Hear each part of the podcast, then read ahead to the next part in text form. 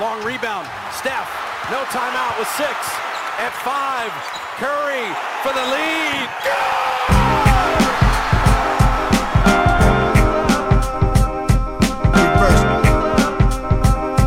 Reverse. Reverse. Reverse. Always. Bienvenue dans un nouvel épisode du podcast de l'équipe Rivers Basket Session. Euh, si vous êtes comme nous, vous avez passé un bon week-end, il a fait plutôt beau, il y a eu un match 7, il y a eu euh, des matchs coup près, enfin qui sont avérés être coup près vendredi, il y a plein de choses, euh, plein de choses à dire, il y a toujours quatre équipes en lice dans ces playoffs, il y en a quatre qui ont été éjectées et nous on a décidé de, de faire un petit, un, petit point sur trois d'entre elles, essayer de, voilà, on a appelé ça autopsie, on va ouvrir le corps, voir ce qui reste dans le cadavre et ce qui, ce qui est possible de, de sauver encore comme, comme organe pour la suite. Euh, on, on va, on va parler un peu des Sixers, bien sûr, qui sont sortis donc hier soir face, au, face, au, face aux Celtics. J'ai un peu de mal. C'est match 7, c'est beaucoup d'émotions. Euh, qui sont sortis hier face aux Celtics en, en 7 manches. Et puis on va revenir aussi sur euh, les Suns et sur les Knicks, euh, principalement, avec un petit mot, bien sûr, les sur, Warriors. sur- sur les Warriors. Ouais, je me mélange. Pas grave, on va parler de quatre équipes, Antoine, parce que je vous dis tout. Juste avant, c'est dit, on parle de trois. Finalement, je dis, allez, c'est bonus. Je rajoute une équipe en plus, c'est comme ça, je me sens, je me sens généreux. On va parler de, de quatre équipes qui ont été éjectées. Euh, si vous avez écouté le CQFR de ce matin avec les brillants euh, Shai et Antoine, vous savez déjà ce qui s'est passé euh, dans ce match 7 de Boston. Ce qu'on voulait faire un peu pour, pour ouvrir les choses, c'était revenir un petit peu quand même sur, sur, sur, sur Philadelphie. Euh, les causes et les raisons de cet échec, est-ce que c'était prévisible ou non? Et puis la suite, parce que la suite va arriver très vite pour Philly. Euh, alors, petite question, mais question un petit peu de, de bonimenteur euh, de ma part. Est-ce que vous êtes surpris par la sortie de route des Sixers tous les deux? Parce qu'on s'est pas, quand même fait pas mal allumer, hein, souvent. on, nous a, on traité de, haters de Kyrie Irving, on nous a traité de haters de- des Sixers et de, James Harden. Shai et Antoine, est-ce que vous êtes surpris au bout du compte de cette sortie des Sixers? Bah non, évidemment. Après, euh, avec ce qu'ils ont montré euh, sur cette série, on pouvait se dire que finalement, c'est peut-être les Celtics qui allaient le plus. euh, Alors, j'aime pas forcément le terme de choquer, mais c'est un peu le cas quand tu quand as l'occasion de finir une série à domicile et que tu le fais pas. C'est un, un peu ça, c'est un peu le terme. hein. Euh, non, pas surpris parce qu'on a été à défaut d'être des Harden haters ou des Sixers haters, je pense qu'on était tous les trois des Sixers sceptiques. Euh, pour les raisons euh, bah, qu'on a évoquées ce matin avec Antoine, mais qu'on peut, on peut en reparler sans problème euh, plus longuement là. Mais ch- chaque saison, euh, Joel Embiid est assez fantastique en saison régulière, mais il a une telle charge, euh, tellement de responsabilités à assumer que son corps euh, prend cher et qu'au bout d'un moment, bah, que ce soit juste avant ou juste euh, au début des playoffs, il est physiquement euh, touché et ça se, sent. Et James Harden, historiquement en playoff, euh, et c'est presque une de ses meilleures campagnes de playoff, je trouve. C'est peut-être un peu fou de dire ça, mais il a fait deux matchs euh, extraordinaires de son point de vue et le reste malheureusement euh, compliqué. Euh, non, c'est pas surprenant du tout. C'est, c'est malheureusement pour eux, c'était prévisible et, euh, et le contraire aurait été une surprise finalement. En fait, il y avait Game 6 Clay, maintenant il y a Game 1 James Harden. Quoi. Game One Harden, ouais, c'est. Il y a aussi Game 7 Harden, hein, ça devient une habitude hein, pour le coup. hein. Mm. Euh, je prends tous les matchs à élimination, soit quand son équipe est en position de perdre, soit quand elle est en position de gagner, et tu regardes les stats d'Harden, euh, c'est moche. quoi. Il y, a- tellement de maladresse. Il marque, j'avais fait un article là-dessus, il marque 6, et ça prend même pas en compte le dernier match, donc euh, ça, va descendre encore, mais il marque 6 ou 7 points de moins en moyenne euh, sur, euh, entre les matchs. entre sa moyenne en saison régulière et les matchs élimination directe, et il passe à 40% au tir et 30% à 3 points dès que dès qu'il y a des matchs à élimination directe. En tout cas, surpris, non, hein, je peux te dire que même avant qu'on fasse l'autopsie, j'aurais pu te dire quelle partie du corps il allait manquer du côté des Sixers. voilà, pas de cerveau, pas de, pas de testicules, comme dit Booba, sans queue ni tête. C'est- non, mais- Vous, appréciez ma punchline très, très, très belle punchline. Pas prêt, j'étais pas prêt. Parce qu'effectivement, euh, bon, tout à l'heure, j'avais l'occasion de parler avec euh, notre copain Josh Moisson là, du, du podcast NBA Corner que je vous invite à, à aller écouter. Et en fait, euh, je lui disais un petit peu, bah, finalement, euh, euh, que Joel Embiid soit blessé en playoff, c'est pas très surprenant. Que James Harden euh, disparaisse dans les moments les plus chauds, c'est pas très surprenant. Que Doc Rivers se fasse remonter dans une série dans laquelle il a monté, c'est pas surprenant du tout. Donc au bout du compte, euh, ça paraît super dur comme constat, mais cette sortie de route des Sixers, elle est totalement dans la lignée de ce qu'ils montrent depuis, euh, depuis 5-6 ans euh, systématiquement. Voilà, c'est un petit peu, finalement, ce que tu disais ce matin, Antoine, c'est, on a vu dans ce match 7 un petit peu tout ce, que, tout ce qui nous nous rend sceptiques depuis le départ. Euh, toutes les questions qu'on avait, euh, que ce soit euh, de la part du coach à trouver des ajustements pertinents, de la part de, James Harden et, et Joel Embiid bah, à assumer leur statut au moment où c'est le plus important. C'est quand même assez fou. Hein, je vais vous, enfin voilà, la, sortie de, de, Joel Embiid en, en, comment dire, en conférence de presse où il dit James et moi, on peut pas tout faire, il faut que les autres soient au niveau. c'est un peu chaud quand tu sors d'un match comme ça, sachant que justement les role players ont été très bons par rapport à ce qu'ils peuvent produire, enfin je sais pas ce que vous en avez pensé, mais moi j'ai trouvé que les role-players avaient vraiment joué leur rôle dans leur registre tout au long de cette série quasiment. T'as vu la réponse de Damien Lillard euh, sur Twitter au post euh, justement hein euh, il, cite, hein ouais c'est ça, genre pardon moi je me tape des, rookies et des et, des joueurs de l'ombre depuis 10 ans et toi t'as James Harden et, Tobias Harris et Tyrese Maxi et... Bah, après je, faudrait regarder la citation parce que je crois que c'est. Oui, il dit aussi qu'il doit mieux jouer. Il dit aussi que lui, aussi doit mieux jouer, mais bon. En il fait, a quand même glissé, quoi. Moi, James, il a glissé. Pas gagné glissé. Quand c'est pas Doc Rivers qui, qui, qui, qui, trouve des excuses, parce que Doc Rivers, quand même, avant ce match-là, juste avant, il avait dit bah non, euh, au, niveau des analytics, on a gagné le match 6. Hein.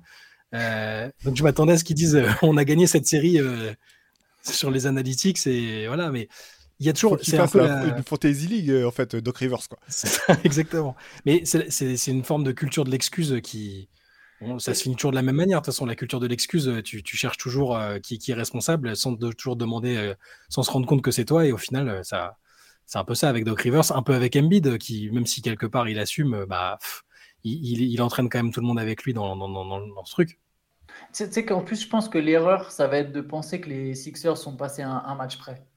Parce que quelque part, tu vois, sur le score, c'est vrai, il y a que 4, il y a 4-3. Donc tu te dis, bah, on n'était pas si loin. Un peu comme la série contre les Raptors en 2019.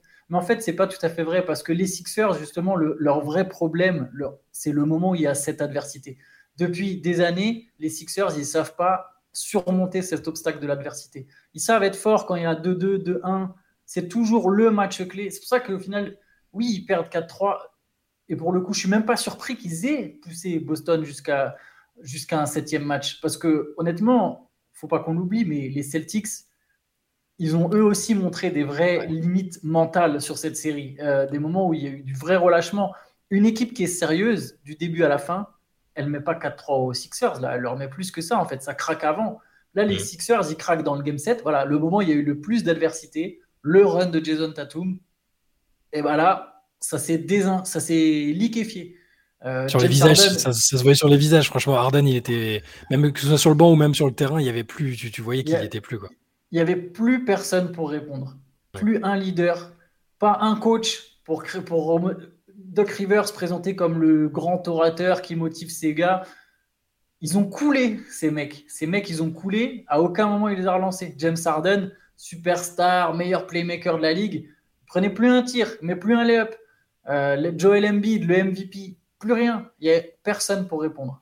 Mais parce que tu, parlais de l'équipe de 2019. En fait, moi, je pense qu'en 2019, effectivement, Philadelphie est passé pas loin. Ça reste l'équipe la plus talentueuse qu'ils aient eue, la meilleure équipe qu'ils aient eue. Et en fait, il y a eu de mon point de vue, il y a double erreur en fait. Déjà, de pas comprendre que Jimmy Butler, c'est le gars qu'il faut que tu gardes absolument avec Joel Embiid à ce moment-là tu, dois te mettre par terre, trouver tous les moyens possibles pour le garder. La deuxième chose, et ça on l'avait noté à l'époque déjà, c'est au moment de changer de coach. Si le, problème des Sixers, pour moi, quand il y avait encore Ben Simmons et compagnie, c'était pas tant un problème de trouver comment motiver tes gars et leur faire un, discours à la Ubuntu euh, dans, un temps mort. Comment les faire jouer. C'est comment les faire jouer, comment tirer le maximum de ce que tu as. Au bout du compte, Doc Rivers a pas tiré le maximum de ce qu'il avait. On, a vu ce qui s'est passé de, ben, Simmons.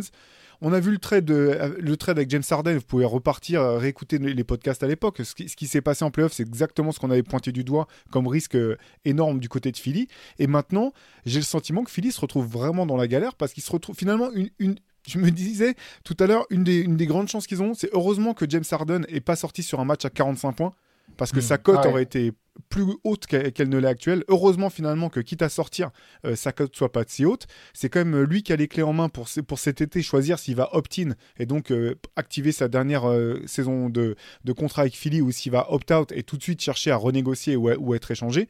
Mais maintenant j'ai l'impression que Philly est un peu coincé dans tous les cas. il faut qu'ils, si, si, jamais ils, sont, ils sont coincés avec, avec James Harden, dans le sens où ils sont obligés d'essayer de le conserver, quitte à ce que ça soit pour l'échanger par la suite mais ils n'ont plus vraiment leur destin en main, j'ai l'impression. Il y, a, un vrai problème, c'est que par exemple, tu vois, à la, fin, à la fin, donc là, après, après le match en conférence de presse, quand James Harden, on lui demande de décrire sa relation avec euh, Doc Rivers, il dit It's okay. déjà, tu ne comprends pas, tu vois pas le truc venir. Donc, déjà, qu'est-ce que tu dois penser de ça? Ok, bon, peut-être il vire Doc Rivers pour faire de la plaisir à Harden, mais comme tu l'as dit, tu prolonges Harden, tu as un joueur qui est plus assez fort, et on l'a vu, je suis désolé, on le voit qu'on arrête de me bassiner avec ces trucs de c'est le meilleur playmaker de la ligue. Les Sixers, ils ont quand même besoin d'un mec qui est leur deuxième star. Alors peut-être que Maxi le deviendra, mais ils ont quand même besoin d'un autre mec qui score. James Harden, dans un game set, il commence à faire des passes à PJ Tucker. Le mec n'a pas arrêté de prendre des tirs, et puis dès que c'est le match le plus important, il prend plus un tir, il n'y a plus rien qui rentre, il ne plus, mm. il va plus au cercle, plus rien. Et donc s'ils se retrouvent avec ce James Harden, ils ont sans doute, comme tu l'as dit Théo, bah, un effectif pas assez fort. Et s'il le laisse partir, par contre, il n'y a pas forcément quelqu'un pour le remplacer sur le marché. Et qu'est-ce que tu vends à Joel Embiid en fait? Tu lui vends, bon, bah t'inquiète, euh, dans deux ans, il y a la prochaine free agency, c'est bon, on va trouver un mec. il faut que tenir deux ans là avec Tyrese Maxi. Enfin, qu'est-ce, que tu vends à Embiid euh? Sachant que pour, Doc Rivers, quand même, pour, enfin, pour moi, c'est impossible que l'équipe reparte avec Doc, Rivers. Je ne comprendrais pas comment. il a, dit qu'il il a dit, je il a dit je suis toujours sous contrat, j'ai encore deux ans. Euh... Oui, ouais, et Embiid l'a défendu en plus.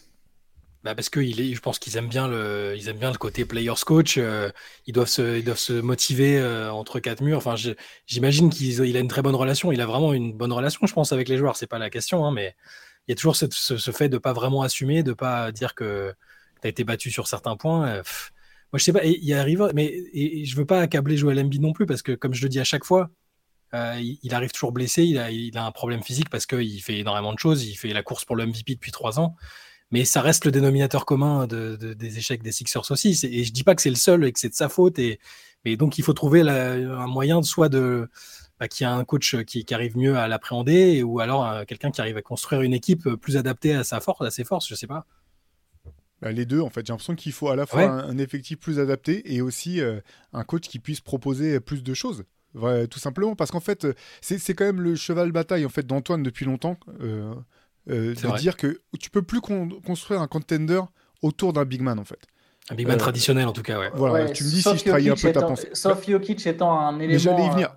Très, très, particulier. Exactement, j'allais y venir parce qu'au bout du compte, euh, Joel Embiid se retrouve quand même en, en, en, bout de ligne, en bout de, voilà, en bout de, en bout de chaîne plutôt, euh, quand, quand tu as besoin de marquer. Donc ça veut pas dire qu'il peut pas peser en fait. C'est pas, c'est pas ça que ça veut dire.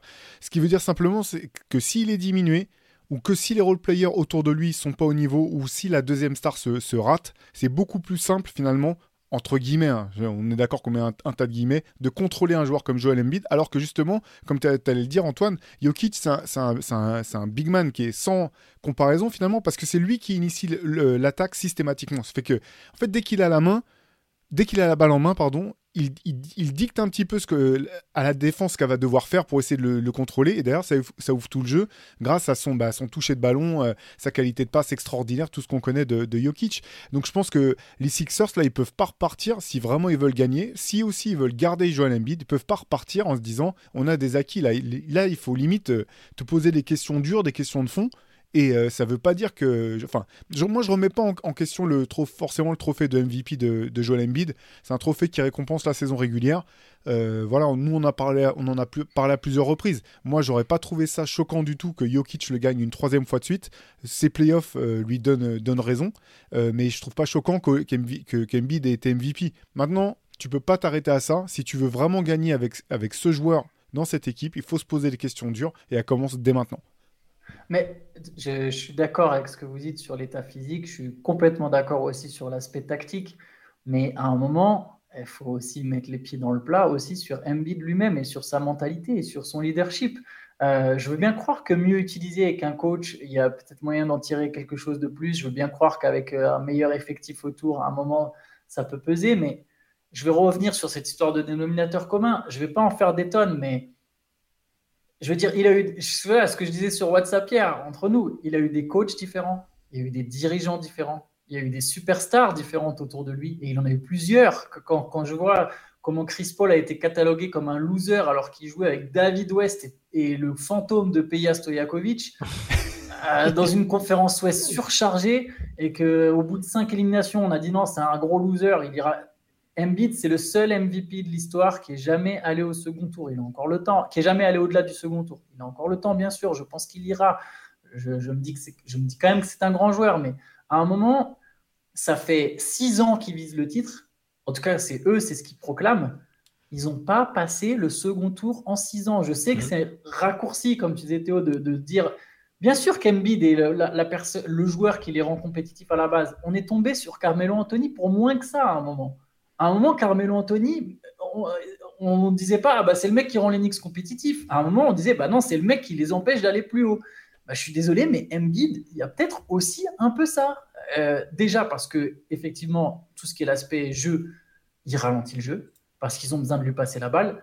En défense, ok, il n'est pas à 100% physiquement, mais quand Tatum, il se permet de le cibler, c'est pas juste qu'Embiid, il peut pas, même Embiid à 100%, il peut pas suivre Tatum. De toute façon, je pense qu'il lui met. C'est ça, parce qu'il était bon défensivement, même dans le game 7 en première mi-temps, il était très bon. Quoi. Bien sûr, je pense qu'il lui met la même sauce offensivement, en fait, juste parce que c'est Embiid et qu'il a un corps et qu'il fait 2m16 et qu'il peut pas suivre un mec comme Tatum. Les Celtics, alors ça dépendait beaucoup de l'adresse d'Alorford. Et là, sur ce match-là, Alorford, il a eu de l'adresse, mais les Celtics ont été malins. Ils ont dit, bah, de toute façon, nous, on va étirer les lignes. Et Embiid, il fait le choix. Soit il, il, essaye de doubler, soit, mais il est en retard sur les, sur les trois points soit, enfin, tu vois, soit il essaye de suivre au large et du coup, on a la raquette pour nous tout seul. Donc, je veux dire, les adversaires savent exploiter ça déjà tactiquement et dans le leadership. Je suis désolé, mais le body language de Joel Embiid, euh, c'est catastrophique.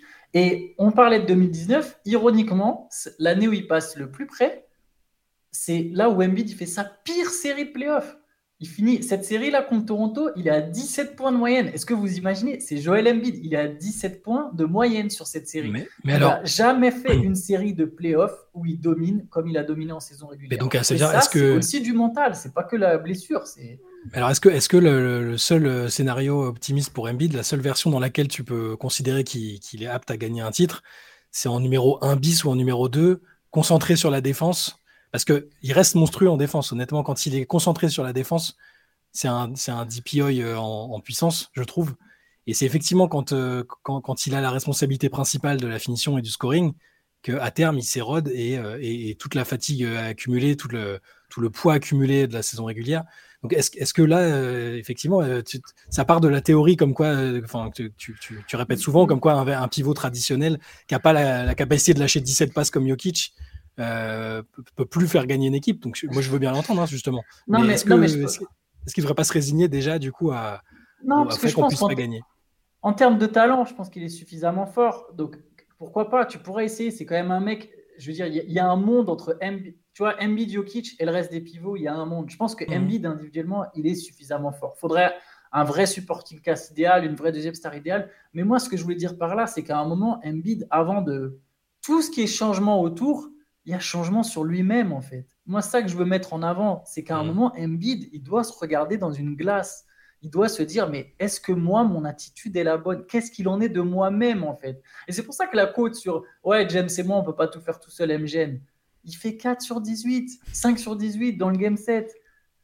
Mais en fait, je, suis d'accord. En fait, quand tu es un MVP, tu dis, bah, c'est de ma faute, j'ai pas été au niveau, on a perdu. C'est ce que fait Yanis. Tu... Exactement, c'est ça. Mais ça, je suis totalement d'accord avec toi. Simplement, là où j'ai je nuancerai un petit peu, c'est je pense que systématiquement quand on dit franchise player, on pense que le mec doit être le leader. Et en fait, pour moi, il est possible que les choses soient dissociées. Et c'est là où j'en reviens un petit peu à la culture d'équipe en fait. C'est-à-dire que dans une équipe comme euh, les Spurs de l'époque, ou même maintenant probablement, ou dans une équipe comme le Heat, je suis d'accord, c'est pas des équipes qui sont lambda en fait. Mais en fait, il y a une culture qui fait que même le meilleur joueur de l'équipe, s'il n'est pas au niveau, ses coéquipiers et le coach vont lui demander des comptes en fait.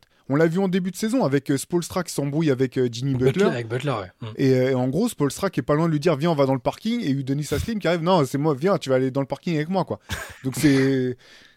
C'est peut-être, euh, j'en fais beaucoup autour de cette histoire-là, mais au bout du compte, il y a quand même une espèce de responsabilité. T'as pas vu Tim Duncan ou Jimmy Butler jamais dire, ouais, franchement, Tony Parker et Kyle Lowry et Max Truss, ils sont pas au niveau c'est le, terme, c'est le bon terme, c'est le bon terme parce que euh, je, parlais de la culture de l'excuse, mais quand tu as un coach qui prend pas, qui assume pas tellement la responsabilité des trucs, parce que alors là ils ont pas perdu en menant 3-1, mais on sait, on sait chaque année à chaque des, illusions euh, que Doc Rivers, il trouve des excuses. Un coup, ça va être l'arbitrage, un coup, ça va être la qualité de son effectif, un coup, ça va être Ben Simmons qui, qui jette sous le bus. Euh, Embiid l'avait aussi jeté sous le bus d'ailleurs. Hein. Faut pas oublier ça. Ça va avec ce que tu disais, euh, Antoine.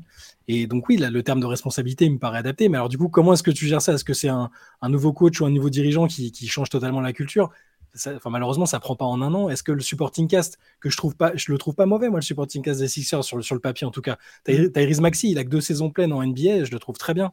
Euh, si c'est ta troisième option, euh, je le trouve euh, plutôt culotté, plutôt plein de sang-froid. Autour, Tobias Harris, si c'est ta quatrième option, en théorie, c'est quand même un mec qui est capable de tourner à 20 points par match. D'autant que défensivement, il a fait des vrais progrès. Hein. Il a fait des vrais progrès des vrais efforts. PJ Tucker, c'est le genre de mec qui est censé t'amener cette culture, que ce soit en défense ou dans le vestiaire. Euh, Melton, c'est un bon petit joueur. Enfin, il y a des trucs, il y a des choses à faire en fait. Donc, c'est, j'ai du mal à savoir comment ils vont régler tout ça. Et c'est effectivement une, sorte d'impasse à moins de tout changer. Euh, c'est, très compliqué. Mais, c'est là que pour moi, ça commence quand même à court terme par le coach en fait. Parce que même à mm. l'époque des Clippers, même par le dirigeant, bah, même Daryl Morey, il a cette culture de l'excuse aussi. Non, non, non, mais c'est vrai, parce qu'en fait, euh, quand tu écoutes les podcasts de JJ Reddick qui parle de l'équipe des Clippers, en fait, il dit tout le temps, en fait, avec, les, avec Doc Rivers, tu t'entraînes pas, en fait. Tu viens, tu vois les trucs vite fait, c'est pas pour dire que ça peut pas marcher, parce que c'est pas ça en tant que soi. Mais ce que je veux dire, c'est que tu sens quand même qu'il y a quand même pas une rigueur et une demande qui est énorme, notamment mm. euh, autour des stars, quoi, dans cette équipe. Et à un moment, tu... quelle équipe peut gagner comme ça? Quelle équipe peut gagner? Il y a tout... Tu regardes les équipes qui gagnent, tu as soit effectivement des franchise players qui sont irréprochables dans, leur, euh, dans la manière dont ils se donnent. Yanis, tu vois, euh, tu sais qu'il va passer l'été à la salle. aux Lakers, Kobe, non, euh, tu vois, mm. qui pouvait être autant euh, éteindre certains coéquipiers par ses exigences, mais en même temps, euh, sur, sur ce qu'il donnait sur le terrain à l'entraînement, tu pouvais pas, tu pouvais pas rivaliser. Mm. Ou des coachs, que ce soit Pat Riley, soit aux Lakers ou au Heat, que ce soit, voilà, Spolstra aujourd'hui, Popovic. Il y a un moment, il faut qu'il y ait quelqu'un qui puisse mettre des coups de pression, y compris aux stars, si, s'il y a pas, si, si, le rendement est pas, est pas ce qu'il doit être. Mais mm. effectivement, c'était qui, tu as raison de le noter, hein, Shai, le, Là, faut pas croire non plus que, que, le supporting cast était pourri hein, mm. à, à, Philadelphie. Et encore une fois, je trouve que les role players ont joué dans le rôle qui était, qui était le leur. Le rôle qu'on leur a donné. Moi, franchement, dès le premier tour, en fait, je trouvais que Tobias Harris, finalement, n'était pas assez responsabilisé en attaque. Tout au long de la saison, il a pu sortir des gros matchs quand il a eu l'occasion. Euh, j'ai trouvé ça dommage, finalement, qu'il ne soit pas une, option un peu plus euh, utilisée euh, par Doc Rivers. D'Anthony Melton, il a fait exactement ce pourquoi il était venu. Mm. Super bonne pioche. Maxey, très bien. Euh, je veux dire, euh, PJ Tucker, comme vous le disiez tous les deux, même en termes de leadership, il y a je sais plus quel match contre Boston, là, il met un lancer franc, après il va faire un speech de ouf à Joel Embiid, et puis il revient, il met le deuxième lancer franc. Tu peux pas demander plus. C'est, ça, ça, part du haut. Pour moi, ça part, de, ça part du haut si tu veux avoir des résultats avec les, les mecs sur le terrain. Ça. Mais, mais c'est pour ça que moi j'irai même au-delà du coach. Hein. Darin Moret, d'ailleurs, il y, a direct un truc qui est sorti dans la presse. Euh, c'était juste avant le game set. C'était le nombre de faux, de coup de sifflet, donc non sifflé, de faute non sifflée, à l'avantage de chaque équipe. Et ça montrait que les arbitres avaient tendance à avantager Boston. Culture de l'excuse. Très, Culture de très, peu de doute, très peu de doute d'où vient, sachant en connaissant le rapport de Moret avec les médias, j'ai très très peu de doute sur euh, quelle est la source de, de, de tout Mais c'est pas Moret, c'est pas Moret qui va sauter. De toute façon, je cherchais pas. Il va, il va mettre un, il va mettre un coach qui l'aura choisi, donc euh, genre Mike D'Antoni par exemple. Ou... Daryl Morey qui est toujours euh, très très auprès de ses stars, euh, Harden, en partie formaté par Morey. Hein. Euh, ça a toujours été les stars d'abord. quand les Rockets n'avaient pas été champions, il avait, les Rockets avaient fait un, un, mémo de je ne sais plus combien de centaines de pages pour expliquer pourquoi le titre 2018 qu'ils ont envoyé à la Ligue, hein, pourquoi le titre 2018 aurait dû leur revenir parce que telle faute d'arbitrage, telle erreur d'arbitrage, enfin c'est du grand n'importe quoi. Et juste sur Embiid, bien sûr qu'il n'est pas obligé d'être le leader vocal, mais, juste, il y a quelque chose. À un moment, les grands joueurs, dans les grands matchs, peu importe qu'ils donnent de la voix ou pas, ils prennent le match à leur compte, en fait. Je suis d'accord. Et Embiid, en playoff, je suis désolé, il ne l'a jamais fait. Il n'a jamais dominé en playoff comme il l'a fait en saison régulière. Et je, parlais tout à l'heure des, des, stats à élimination directe de James Harden. Allez regarder aussi le celle de Joel Embiid. Euh, il y a des séries désastreuses. Contre Miami l'an dernier, c'est catastrophique. Et notamment dans les matchs à élimination, dans les matchs qui comptent le plus. Donc ça, à un moment, c'est même pas une histoire de, leadership vocal ou de quoi que ce soit. C'est je suis la star de l'équipe. Tatum, il a, je sais pas, il a pris le jeu en main. Quoi. À un moment, il a décidé que c'était lui. Après, il rate ou il marque, c'est autre chose. Mais il a décidé que c'était lui. Quand Tatum a fait ça, il y a personne du côté des Sixers qui a répondu. Personne. J'en profite pour rebondir parce que tu as, prononcé le nom de Mac D'Antoni, euh, Shai. Je pense que il mériterait quand même qu'on remette un peu de respect sur son nom parce que finalement, les résultats des Rockets euh, avec James Harden, euh, Ouais. finalement, tu te demandes, tu sais, au bout d'un moment, tu te demandes même la série. Finalement, c'est l'équipe des Rockets qui est passée le, le plus proche de pouvoir sortir euh, l'armada invincible de, des Warriors. Et c'est quand même parce qu'il y avait un coach qui avait trouvé comment tirer le maximum de James Harden. Je, je pense. Hein. Alors, c'est pas le, le James Harden de, de l'époque, n'est pas le James Harden d'aujourd'hui. Mais voilà quoi. Non, non, c'est vrai, C'est complètement. pas Doc Rivers. Enfin, bref. Je vais pas refaire une sur Doc Rivers, hein. sur Glenn Rivers d'ailleurs, pardon. Mais euh, bref, sortie et de route, euh, donc euh, assez logique, je, je pense. Un été pas simple, ça va commencer quand même. Je pense que pour le choix du coach, il faut que ça soit rapide. Si, si jamais ils veulent pas garder Doc Rivers, je pense qu'il faut pas tarder. Il y a quand même des coachs intéressants qui sont sur le marché. On pense notamment à, à, euh, Nick Nurse et euh, Il y a Mike Budenholzer qui est là. Mike exactement. Budenholzer, Kenny Atkinson qui est assistant Mon-. Monty, Monty Williams. Ouais, exactement. Donc il y a voilà, je pense qu'il faut que il faut que Philadelphie euh, aille vite si, euh, si elle veut euh, si, si le club veut pouvoir rebondir, se pose les bonnes questions et puis de toute façon en ce qui concerne James Harden, c'est pas eux qui ont les cartes en main, donc ils seront obligés de, de subir un petit peu le, le bon vouloir de, de James Harden et la loi du marché. Euh, tu, tu parlais de Monty Williams, je vous propose qu'on parle un petit peu de qu'on enchaîne avec Phoenix. Ouais. Euh, alors là aussi, euh, éno- immense déception forcément du côté des Suns. Euh, vu les espoirs et puis le, coup de poker un petit peu qui a été le, le trade de, Kevin Durant. Euh, Monty Williams qui a finalement été le, premier à sauter. On a vu aussi que, que des rumeurs laissaient entendre que, que les Suns allaient chercher à échanger de manière agressive euh, Chris Paul et à remodeler l'effectif. Il y a la question aussi d'Andre Ayton qui reste toujours en suspens. Est-ce que son avenir était conditionné au fait que Monty Williams reste ou pas? Est-ce que sa motivation peut repartir de l'avant avec un, avec un nouveau coach? Est-ce que le trade est la meilleure solution, sachant que Antoine, tu avais des idées de, de trade, je pense, dont, dont on pourra parler. Euh, du- je, je vais- me permettre de commencer finalement. Phoenix, je, je trouve que là aussi, leur sortie est pas. euh, pour moi, c'est pas une immense surprise. euh, sachant que Chris Paul était à nouveau blessé, mais ça aussi, ça fait partie de, genre, des lois des probabilités. Tu veux faire un run avec un Chris Paul de 38 ans, ou 36 ans, pardon, je sais plus 38, précisément. 38, ouais, 38. 38. tu sais qu'il y a quand même une bonne chance qu'il soit blessé. Donc ça, ça rend, c'est, pas une surprise quoi. Euh, je pense qu'ils ont fait. euh, je, je suis pas étonné finalement, finalement que ce soit jusqu'au deuxième tour. Euh, je suis pas étonné non plus qu'il soit sorti, sachant que Ke- Keddy venait d'arriver. Je pense que cette équipe a quand même de l'avenir, mais que son avenir est relativement court. euh, et qu'il va pas falloir gâcher trop d'autres saisons avec Kevin Durant à ce niveau-là. Je pense que le niveau qu'a atteint Devin Booker doit donner beaucoup d'espoir aux Suns dans le fait que finalement ce, ce trade n'est pour l'instant, je pense pas encore un échec. C'est l'été. euh, bien sûr, euh, si, si ça avait été euh, couronné d'un titre, ça aurait été le, succès euh, immédiat. Mais je pense que tout n'est pas perdu. Par contre, effectivement, cet été, il y a du boulot aussi pour cette équipe parce que la marge finalement temporelle est pas si large que ça. Ouais, il y, a- deux choses, c'est que à la fois je suis, alors c'est pas encore une fois, c'est rien contre les Suns en, en tant qu'organisation, contre les joueurs en question, et je l'ai assez répété, j'aurais été un peu déçu que le coup de poker s'avère gagnant et qu'ils aillent jusqu'au bout parce que voilà, moi j'aime bien le, fait que là on retrouve les quatre mêmes euh, équipes qu'en 2020 avec une politique de, continuité sur les mêmes euh, les mêmes tandems stars ou le même joueur star pour Miami. Je suis, je suis content, j'aime j'aime quand ça récompense euh, du travail sur le long terme, sur de la fidélité. Mais, par contre, euh, effectivement, on a vu que Booker et Durant ensemble, ça pouvait marcher et que s'ils n'avaient pas joué euh, 50 000 minutes euh, au tour précédent et sur les derniers, et même sur cette série, peut-être que physiquement, ils n'auraient pas euh, lâché comme, euh, comme, comme ça a été le cas au cours, de la série et contre un adversaire euh, extrêmement fort.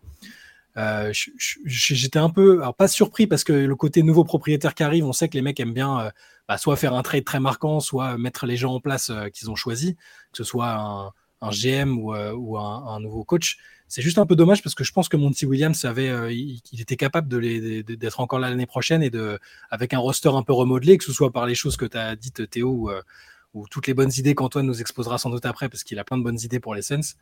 Euh, je, pense que Monty Williams, c'est un excellent coach et qu'il avait, il avait ce qui- ce qu'il fallait pour les mener à l'objectif final, quoi, le titre. Parce que cette équipe-là, un petit peu remodelée, parce qu'ils ont quand même vidé leur banc avec le trade de, de- le, trade d'avant la deadline, hein, quand même perdu du monde et on a vu que le banc a été un souci euh, sur quelques-uns de ces matchs-là.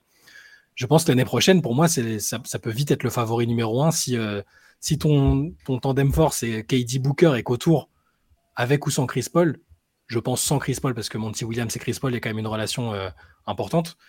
Bah, tu, as quand même une, force de frappe gigantesque. Ils, ont, ils vont avoir le temps d'accumuler les matchs, ce qui leur a manqué. Hein, L'expérience collective, l'alchimie, tout ça, aussi fort soit-il, ça se crée pas en deux secondes. Je, pense que Phoenix va être un des, très très grands favoris s'ils si, choisissent la personne adéquate et si autour ça se renforce bien. Moi, je suis. Alors, Monty Williams, j'aime bien aussi. Hein. Je pense que c'est un bon coach, mais je suis pas aussi. Euh, choqué que vous. Je pense qu'il y avait, il y a eu des choix autant l'an dernier, autant même jusqu'en 2021, si je remonte honnêtement même au final.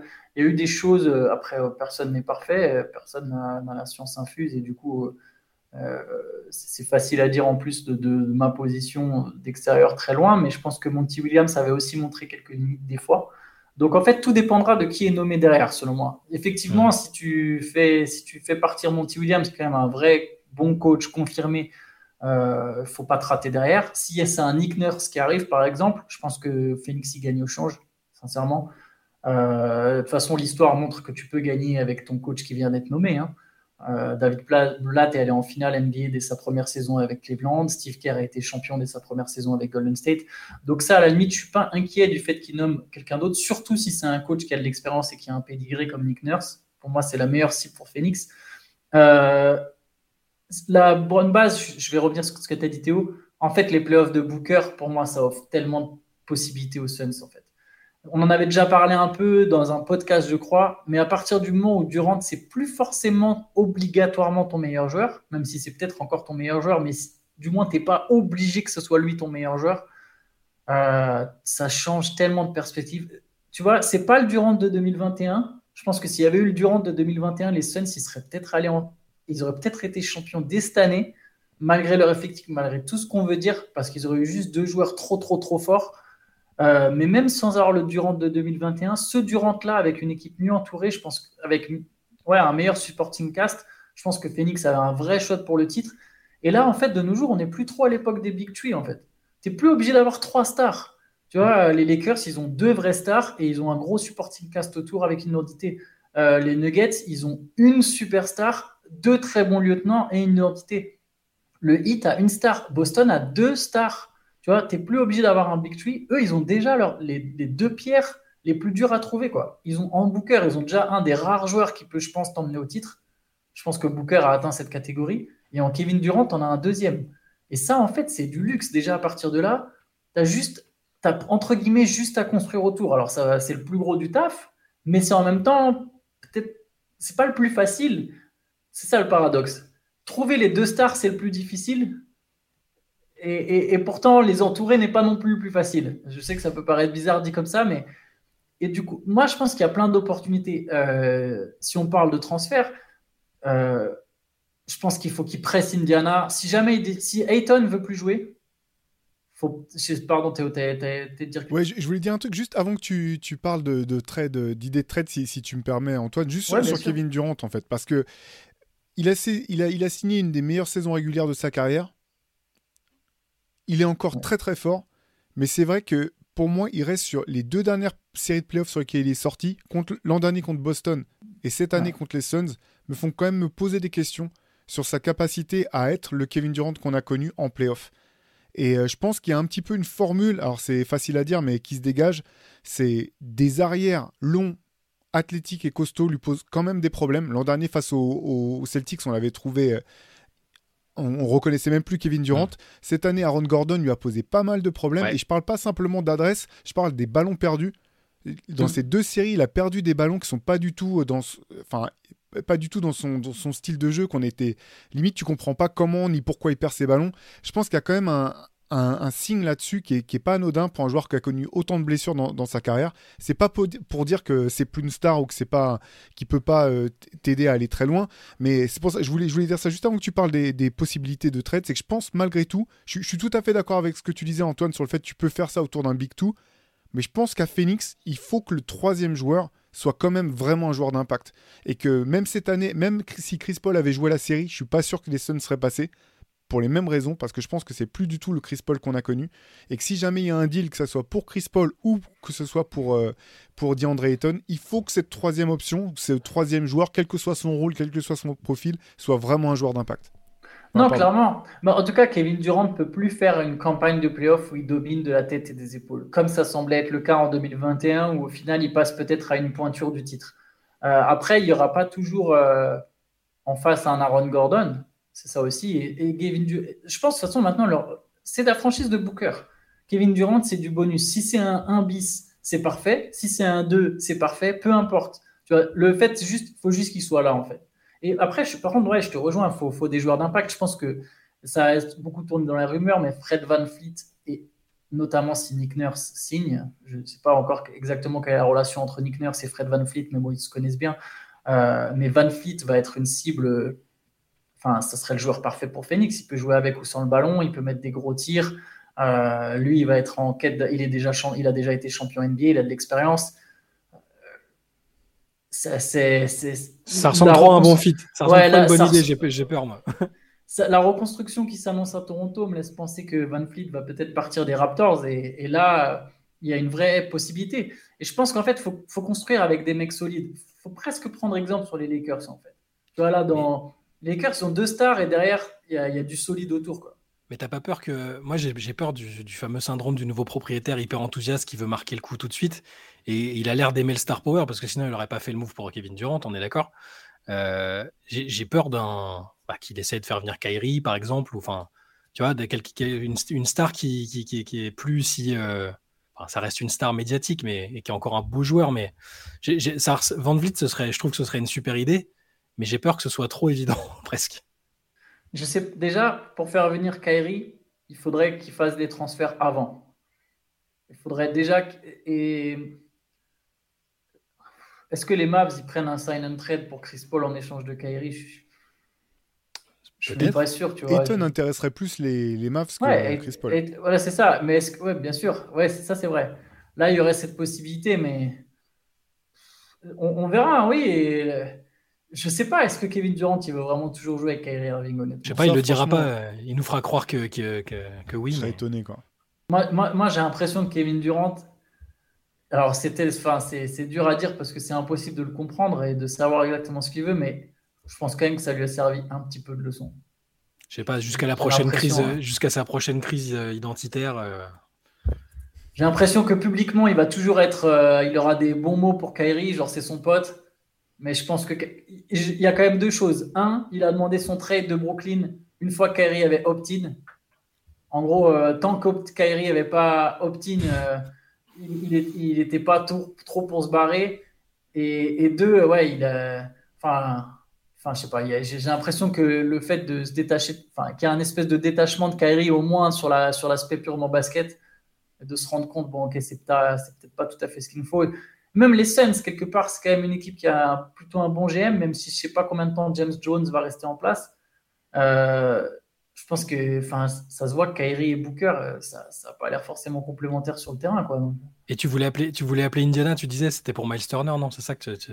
Ouais, alors je, je pense qu'il y a d'autres options à explorer, mais hey, je pense qu'Indiana fait partie des équipes qui a encore qui value euh, DeAndre Ayton euh, assez fortement. Mm. Et que si Ayton a- est effectivement pas motivé, euh, ça c'est la vraie question. Surtout tu avais commencé par ouvrir là-dessus, Théo, c'est que voilà, maintenant faut voir, maintenant que Monty Williams est parti, est-ce que Ayton il est prêt à se bouger le- les fesses?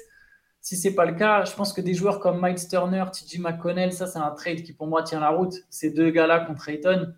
En fait, de toute façon, il te faut des mecs comme ça, il te faut des vétérans pas trop vieux, encore, tu vois, donc les Van Fleet, les Miles Turner, des mecs qui sont forts, qui sont encore athlétiques, frais physiquement, pour compenser toutes les fois où Durant, tu vois, sera un peu en dessous, ou sera diminué ou absent.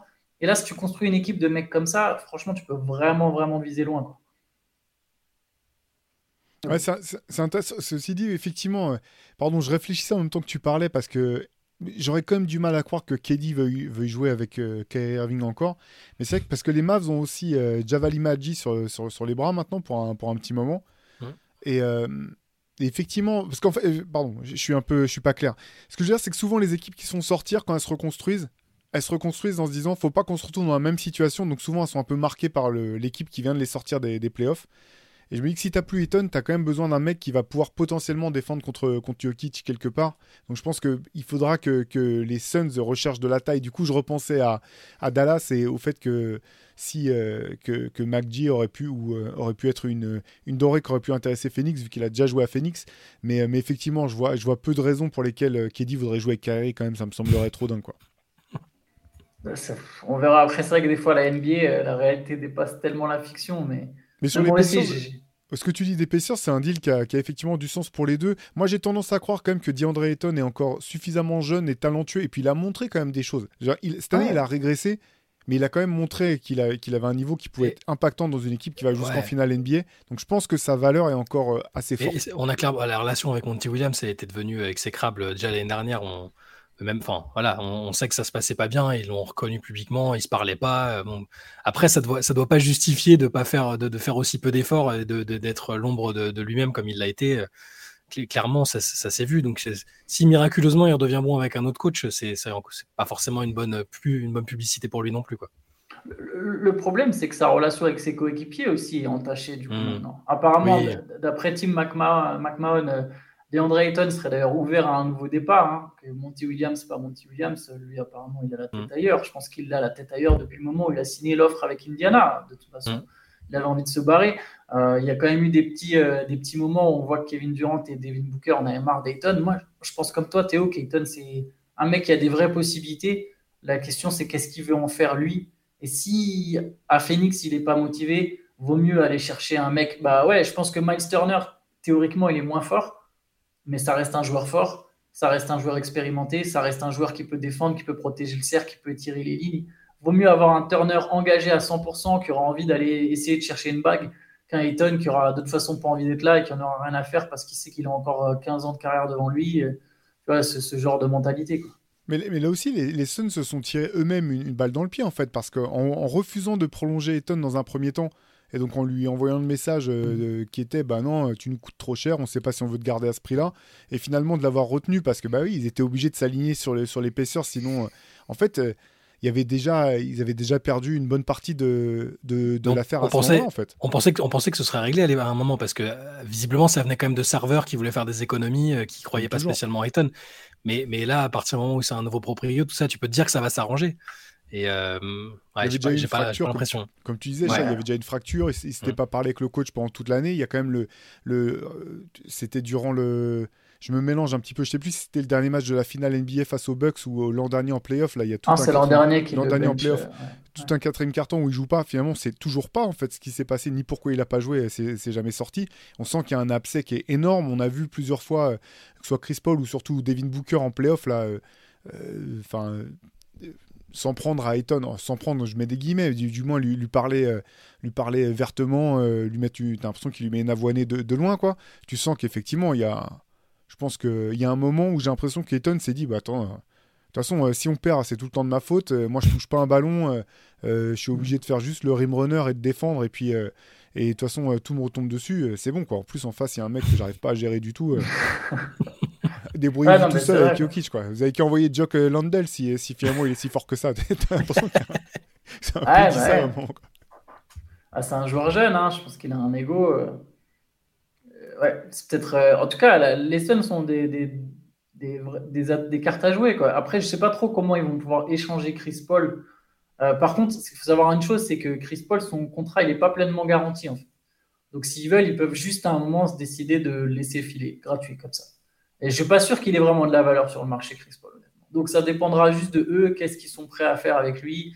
Est-ce qu'ils sont prêts éventuellement à le mettre sur le banc, euh, mais en le payant 30 millions? Est-ce que ces 30 millions, ça va pas justement bah, un peu, excusez-moi, mais les niquer quoi? Parce que derrière, pour signer des joueurs, euh, c'est plus facile quand tu as 30 millions moins dans ta masse salariale. Je pense que s'ils ont une espèce d'assurance que Fred Van Fleet est prêt à venir ou un gars comme ça, ça m'étonnerait même pas que juste Chris Paul il le laisse partir. En fait, ils garantissent pas son contrat et je pense qu'il peut avoir une valeur, tu sais, pour une équipe qui, qui se relance.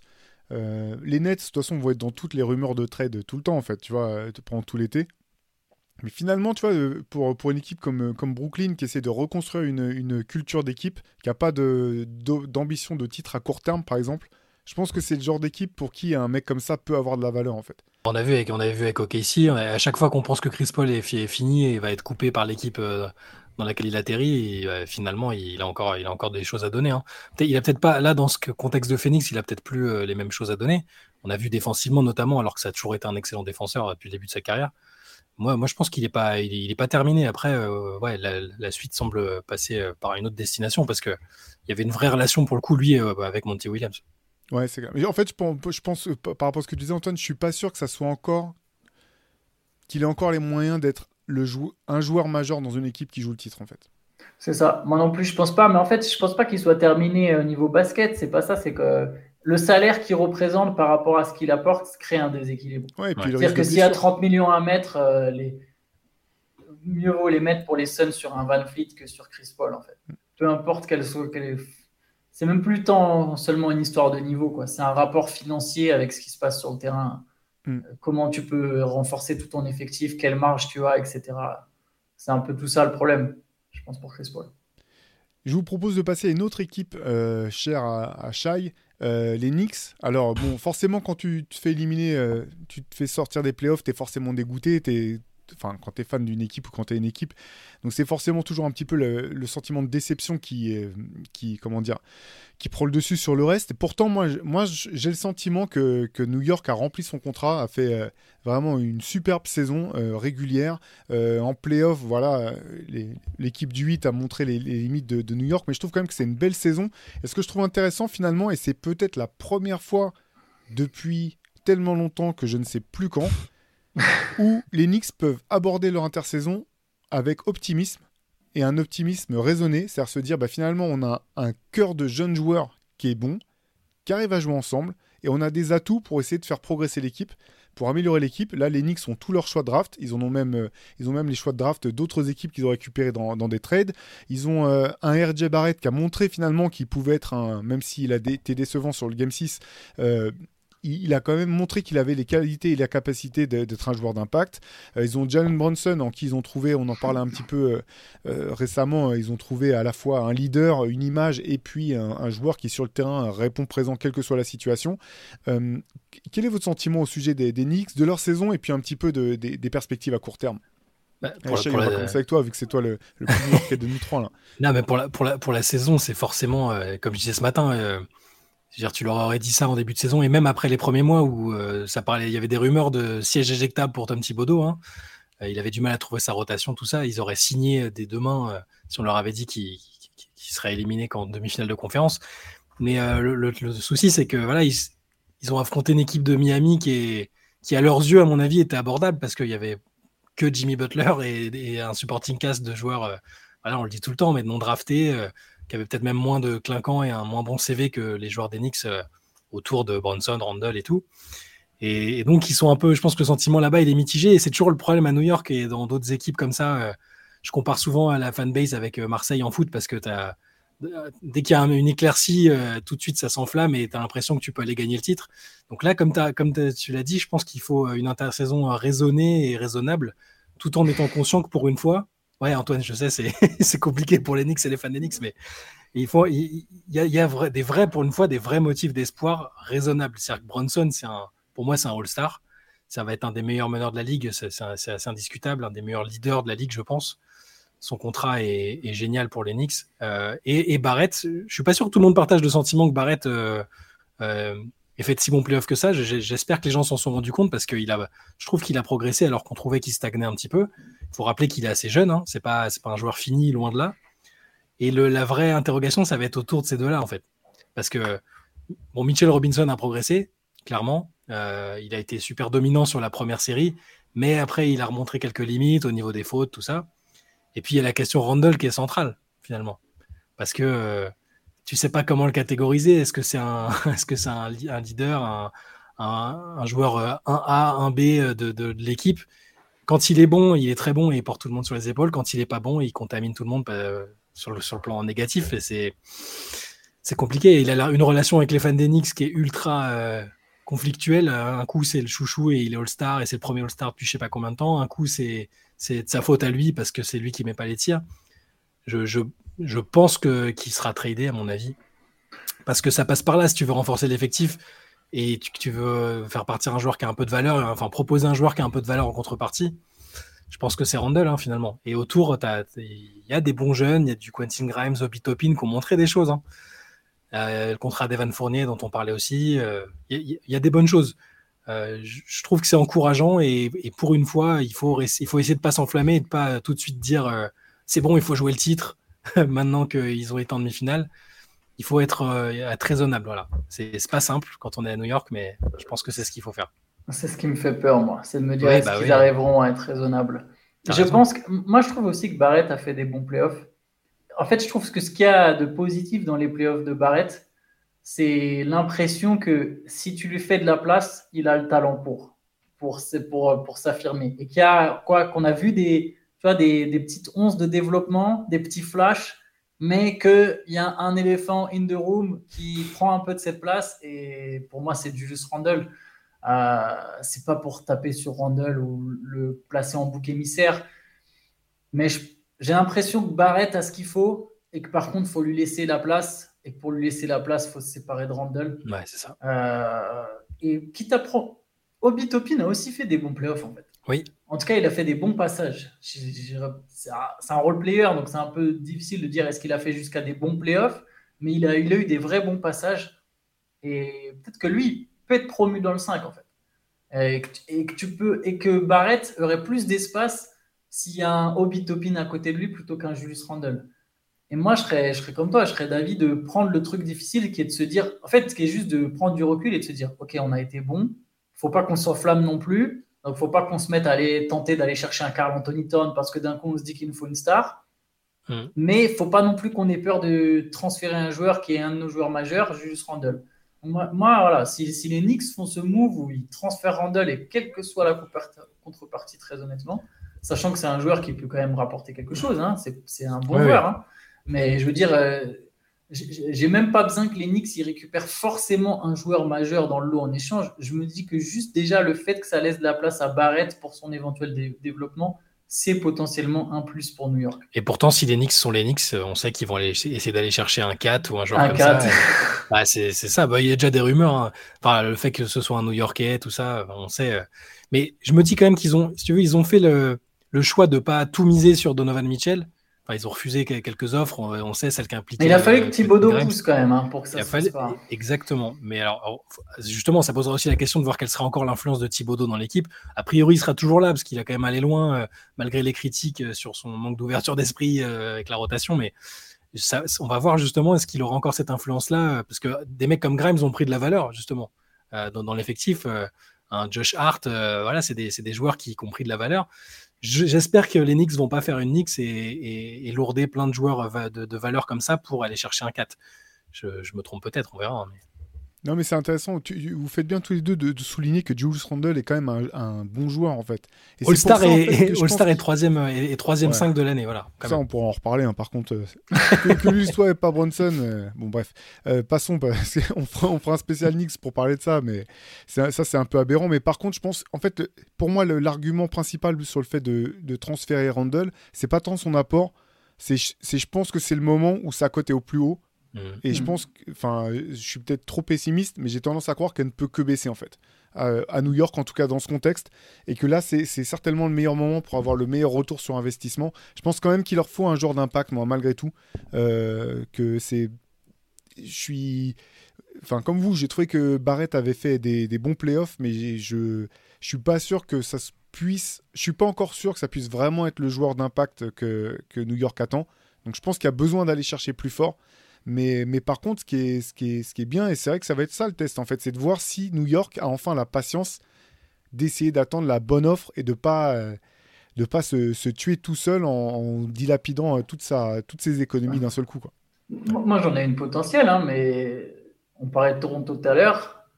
Euh, il y a peut-être un Siakam à aller chercher. Alors, Randall, ça suffira pas. Il va falloir que tu mettes une falloir que les Raptors disaient une carotte, mais pas dans le sens arnaque, mais il va falloir donner des pics avec.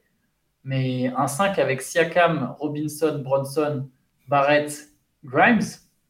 Ça, ça, ressemble trop à une bonne idée pour, pour les Knicks. Ça, joue très bien quand même. On est, on, est d'accord, d'autant qu'il y aura quand même le dossier Josh Hart à régler euh, du côté de, de New York. Hein. Je pense que c'est vraiment un joueur qu'il faut que New York euh, arrive à garder, ah sachant qu'il est free agent cet été, si je ne me trompe pas. Donc, euh, il y a d'autres équipes qui vont venir frapper à la porte aussi, mais, mais oui, là, euh, je pense que ce que tu as ciblé, Antoine, là, c'est effectivement, comme tu dis, Shai, c'est le, le, le type de deal parfait pour, pour New York. Ouais, après, les Knicks, c'est bien, ça va donner un bon indicateur sur qui est Léon Rose, en fait. Euh, comment ça se passe dans cette franchise. Il s'en est... Ils ont presque eu de la chance, finalement, de ne pas faire Mitchell. Mitchell a été excellent, hein, mais est-ce que l'équipe aurait aussi bien tourné avec Mitchell et Bronson? Bon, on ne saura jamais. Hein.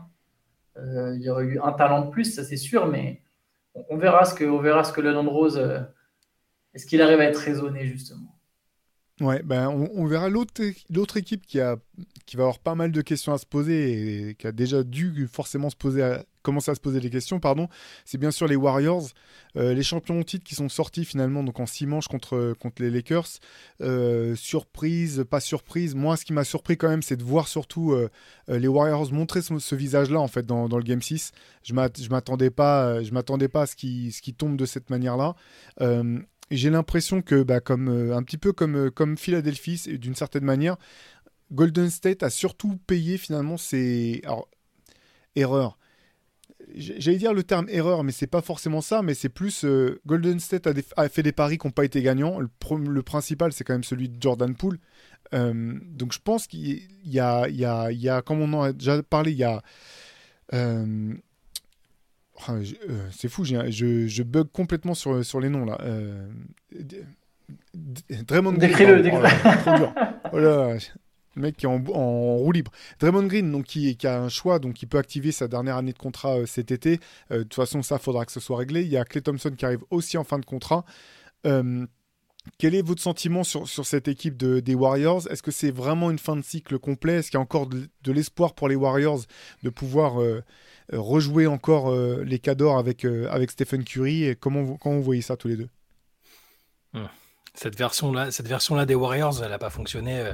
Le pari de début de saison d'essayer de responsabiliser les jeunes pour moins tirer sur les vieux, entre guillemets, n'a pas fonctionné. Jordan Poole n'a pas été digne de son contrat. Alors après, on peut, revenir sur l'incident de début de saison. Hein. Je pense que ça n'a pas été anodin sur l'atmosphère de l'équipe tout au long de l'année entre Draymond qui a, eu, qui a donné l'impression de prendre des pincettes, de ne pas être tout de suite réaccepté dans le groupe, euh, et Poul qui sur le terrain a jamais vraiment réussi à s'en remettre ou à, ou à juste être digne du contrat. Il y a un peu des deux, je pense. Hein. C'est pas que l'incident avec lui, mais sportivement, il faut reconnaître que pendant les playoffs, Poul n'a pas été euh, à la hauteur du contrat qu'est le sien, des attentes qui ont été placées en lui, et même du niveau qu'il avait montré parfois euh, la saison dernière, où c'était bah, quasiment la deuxième option offensive de l'équipe. Euh, je pense que sous cette version-là, non, ça peut pas, ça peut plus. On en avait déjà parlé, mais j'ai aussi l'impression, et je sais pas, je pense que c'est ce qu'Antoine disait aussi, c'est que il va falloir que soit ou Draymond Green ou Jordan Poole, et plus probablement Jordan Poole qui soit utilisé comme euh, comme euh, comme atout dans un trade, peut-être pour reconstruire un peu différemment. J'ai l'impression que Draymond va rester. en tout cas, il manifeste l'envie de rester. Il, va en tout cas activer son option. Après, est-ce que les Warriors décideront de continuer avec lui? Je sais pas. J'ai quand même l'impression qu'il a un une telle, euh, une telle histoire avec cette franchise euh, que, qui devrait rester, mais ça va aussi beaucoup dépendre, je pense, de ce qui va se passer avec Bob Myers, le GM, parce qu'on sait pas. Je pense que c'est un, je pense que ça va être un dossier clé. Euh, s'il reste, bah, il y aura probablement une certaine continuité. S'il s'en va, il faut exclure absolument rien du tout parce que c'est l'architecte de, cette équipe. Je, je, pense que, tu vois, on dit que tout part d'en haut. cette saison-là, en fait, euh, c'est peut-être le résultat de toutes les brouilles qu'il y a eu tout en haut depuis maintenant deux ans. Quand je dis tout en haut, je parle vraiment de l'organigramme de la franchise, au-dessus de coach, au-dessus de Steve Kerr, même au-dessus de Bob Myers. On sait qu'il y a toute une partie de la franchise et des actionnaires, on parle de propriétaires, d'actionnaires, hein, qui étaient pour continuer avec vraiment euh, les cadres historiques et, jouer le titre à tout prix et qui était pour transférer le deuxième choix de la draft avant même qu'on sache que les Warriors prennent euh, Wiseman, pas Wiseman, et qu'il y a une partie de la franchise qui était plus en mode non, nous on, veut jouer sur tous les tableaux, on est fort maintenant, mais on prépare aussi l'avenir parce qu'on sera fort aussi dans 15 ans. Et il y a eu cette division pendant des années, enfin pendant deux ans maintenant. Mm. L'an passé, ça a quand même marché. Donc, on aurait pu avoir l'impression que, effectivement, jouer sur les deux tableaux, ça a marché, même si je pense honnêtement que les jeunes, à part Poul, qui s'est révélé d'un coup, on peut contribuer au titre de l'an dernier. Euh, enfin, c'est du autoporteur, c'est les Gary Payton, c'est les cadres qui, et, et bien sûr les Curry, Thompson, Green qui font gagner le titre l'an dernier. Les jeunes n'ont pas, voilà, à part, comme je dis, à part Poul, il n'y a pas eu un. C'est pas vraiment une équipe qui a gagné tout en développant ses jeunes. Et je pense que là, cette saison, elle est la conclusion de cette dispute et qu'elle donne une, une, réponse claire. C'est que, bah non, en fait, tu peux, les jeunes sur lesquels on avait voulu miser, jamais ils porteront ta franchise dans 15 ans, en fait. Jordan Poole, je pense qu'on voit tous aujourd'hui, et je parle même pas de ses performances, mais juste de son attitude. On voit que c'est pas un franchise player de demain, c'est pas Stephen Curry. C'est dans, la, dans le leadership, dans la, défense, dans le comportement. Alors oui, il est jeune, mais c'est pas Stephen Curry. Jonathan mm. il a du talent, mais je pense que c'est pas non plus un vrai All-Star en puissance, même si. il, joue, jouait même plus à la fin. Il jouait même plus. Alors peut-être qu'il deviendra All-Star un jour en se développant, mais c'est pas un multiple pérennial All-Star qui va porter la franchise. Wiseman, ils ont déjà fait un trait dessus. Ils ont fait un trait dessus pour faire revenir Gary Payton 2, donc c'est même pas. On parle même à une époque, le pic c'était contre du Bradley Bill, tu vois, c'était du All-Star en échange. Donc je pense que là, le mouvement jeune de cette franchise, il est dead. Euh, je pense que toute cette partie au sein du front office qui était pour cette euh, direction bah, a perdu, a perdu son pari. Maintenant, tout indique que justement, bon bah, on va jouer le coup jusqu'au bout avec nos cadres et puis quand ça se cassera, quand ils seront trop vieux, bah tant pis, on repartira de zéro et basta. Euh, va savoir ce qui se passera. C'est comme les Spurs, tu vois, tu auras une période de transition, puis tu, vis et tu meurs avec ta dynastie. Mais pour ça, je pense, comme toi, que d'abord, ça passe par Bob Myers. Si lui, si Bob Myers s'il décide d'arrêter, il peut y avoir du trade en pagaille euh, du côté de l'United. S'il reste, et du coup, après, je vous laisse la parole là-dessus, les gars, mais je pense que s'il reste, c'est OK, on a Draymond, Clay et Steph. Ça, c'est notre base. On va vivre et on va mourir avec. Qui on rajoute Et Kevin Looney? Euh, qui, qui, comment on fait pour euh, renforcer cette base? Et là, effectivement, il y a transfert de Jordan Poole qui me paraît évident, peut-être même transfert de Kuminga aussi. Euh, enfin, là, c'est vraiment porte ouverte. Wiggins, je pense que c'est inclus que dans un méga star. Genre, Wiggins, c'est celui qui lâche s'il y a une méga star, s'ils, sont, s'ils peuvent aller chercher une méga star. Sinon, je pense qu'il fait partie maintenant de la base. Quoi. Mm. Non, c'est intéressant tout ça, effectivement. En fait, j'ai l'impression que cette équipe, euh, vraiment, là pour le coup, je parle d'équipe, elle a les mains, les cartes en main.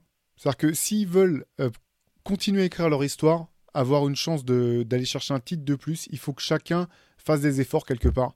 effectivement, je suis d'accord sur l'importance de Bob Myers, mais si Bob Myers reste, si vraiment cette équipe veut rentrer dans, au panthéon en fait comme vraiment l'une des équipes mythiques de, de tous les temps, il faut des efforts de chacun et ça va, ça va passer par des, par des efforts contractuels.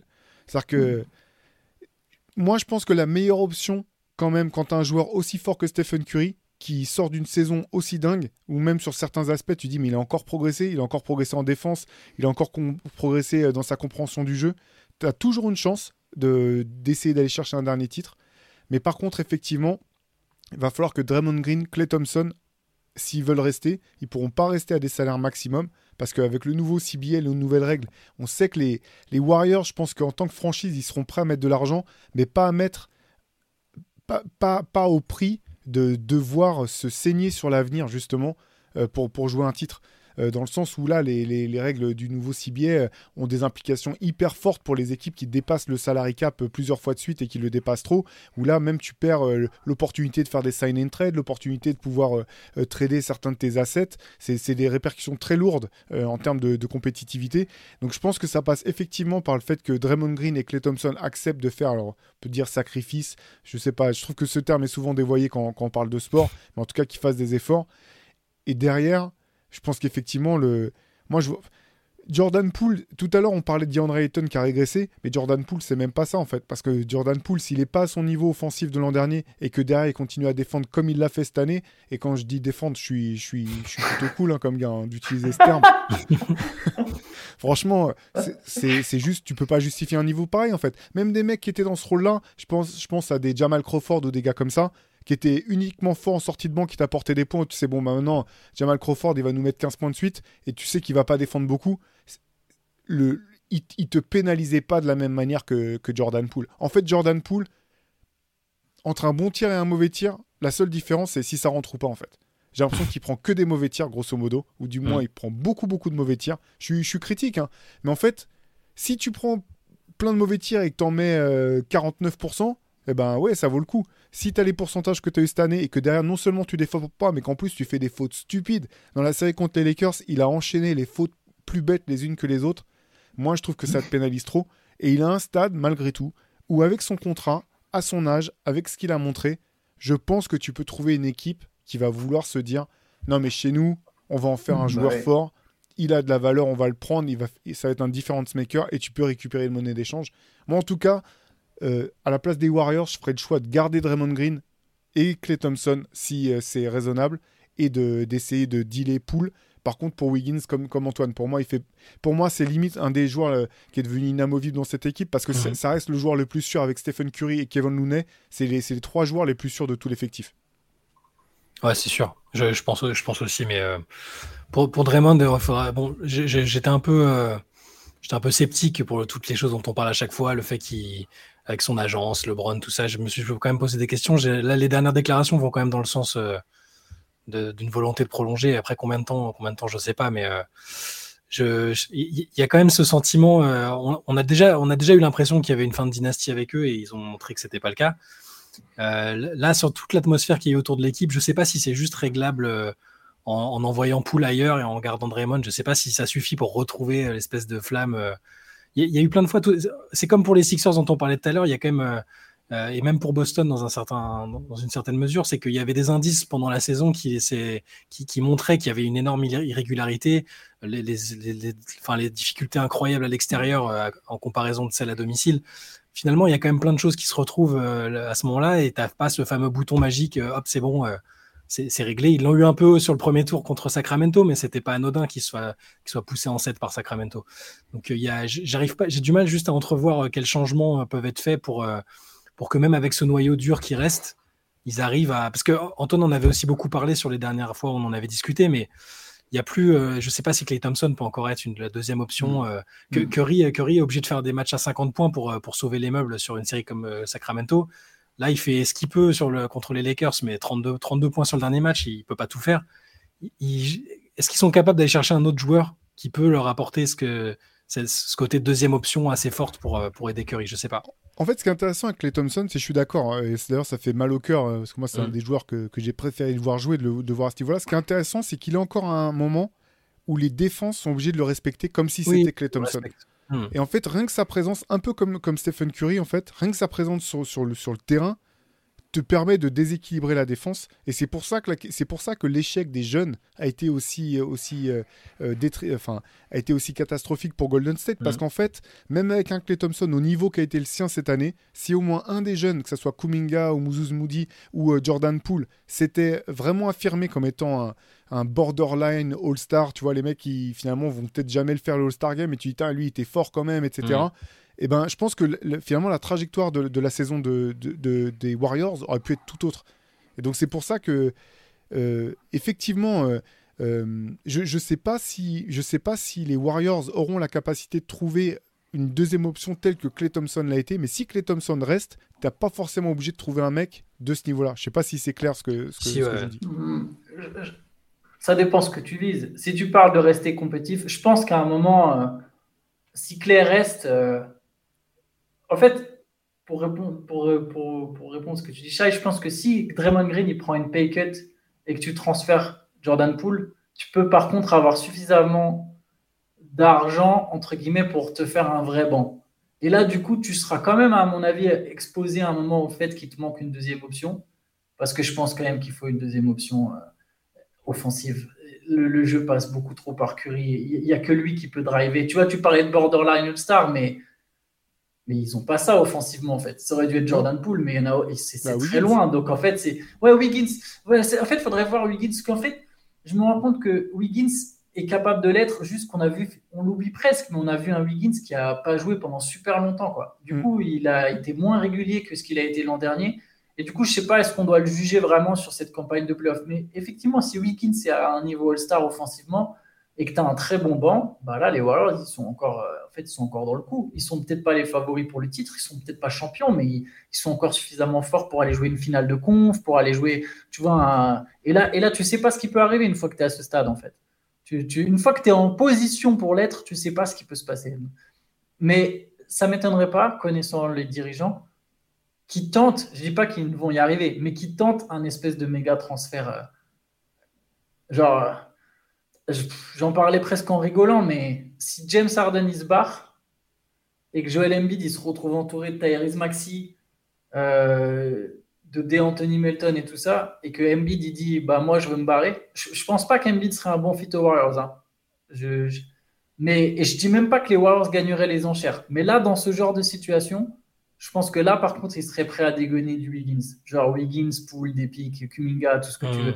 Je pense que ce- pour ce genre de joueurs, je pense que les Warriors, s'ils ont une opportunité quelconque euh, d'aller essayer de chercher une méga superstar, ah, ils essayeront. Je te dis pas qu'ils vont y arriver, mais je pense qu'ils tenteront leur chance. euh. Ils hésiteront pas, tu vois, dans ces moments-là.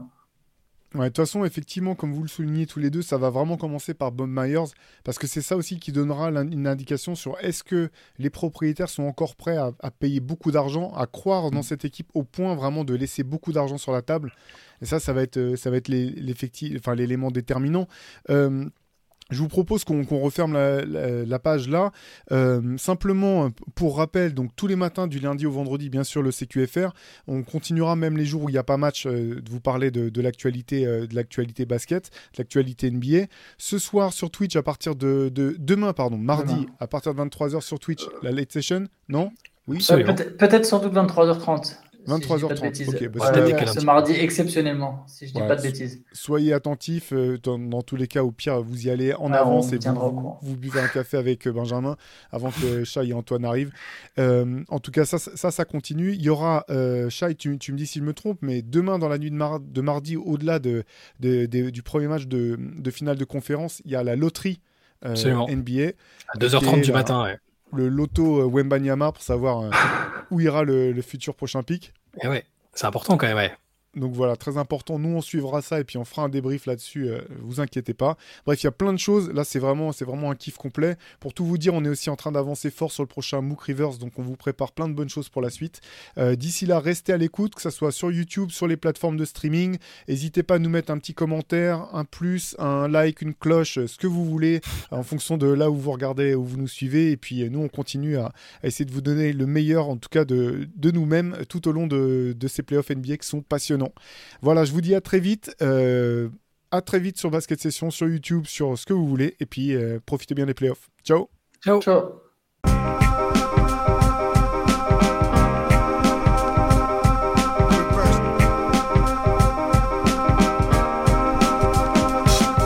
game is out there, and it's either play or get played.